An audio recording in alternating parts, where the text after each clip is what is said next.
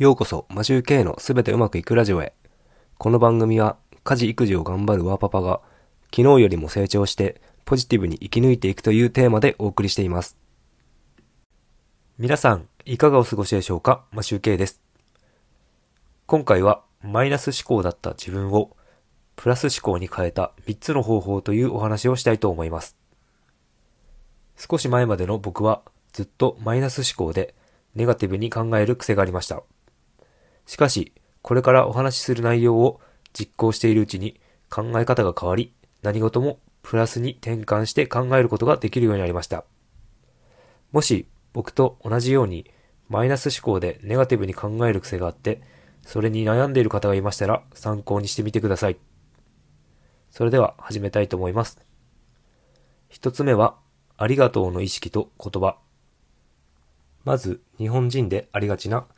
お礼を言うときに、すいませんをありがとうという言葉に意識的に変えました。例えば、飲食店で注文したものが届いたとき、エレベーターのボタンを押して、ドアを開けて待ってくれたときなど、日常にすいませんをありがとうに変えるタイミングはたくさんあります。そのタイミングが来たときに実行しています。これだけでかなりの数のありがとうを口にすることができるようになると思います。脳科学的には、ありがとうを発することで、脳内から幸せホルモンのセロトニン、集中力アップや幸福物質と呼ばれるドーパミン、絆ホルモンのオキシトシン、免疫アップのエンドルフィンが分泌されるそうです。二つ目、やらない理由よりもできる理由を考えること。僕は人間はみんな天才だと思っています。何の天才かといえば、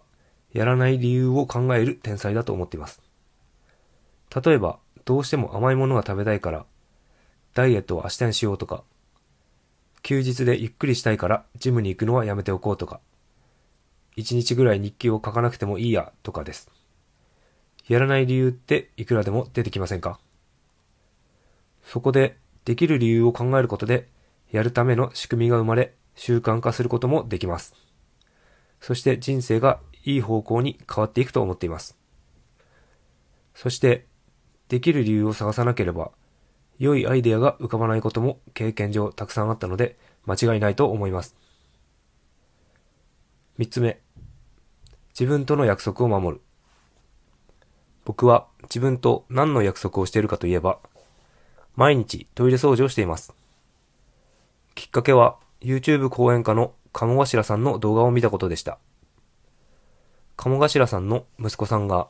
運動会のリレーで期待されていたのに転んでしまってチームが負けてしまったという話で、その息子さんは次の運動会のために毎日練習していたそうです。鴨頭さんが息子さんにどうしてそんなに頑張れるのかと尋ねたところ、自分との約束だからと答えたそうです。小学生がです。これを聞いて僕は衝撃を受けました。人って他人との約束は一生懸命守ろうとするけど、自分との約束は平気で破ってるような気がしました。そして自分との約束を守らなければいけないと強く思いました。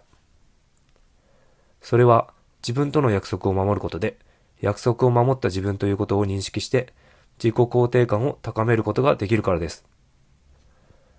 これらは意識的に最初に3日くらいやってみても気分が変わってくると思います。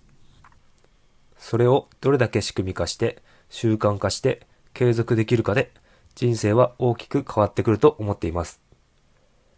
良い意識で良い言葉を発し、できる理由を探して自分との約束を守って自信を持つことが重要だと思います。人それぞれ合う合わないもあり、やり方もいろいろあると思うのですが、僕はこの方法を試してみて、ポジティブに考えられるようになりました。いかがでしょうか？僕がやっていることはお金もかからずに、今すぐ実行できることだと思っています。これらを取り入れられそうなことがありましたら、ぜひ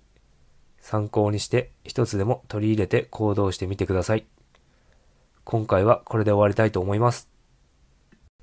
いつも聞いていただきありがとうございます。それでは今日も良い一日をお過ごしください。マシュウケイでした。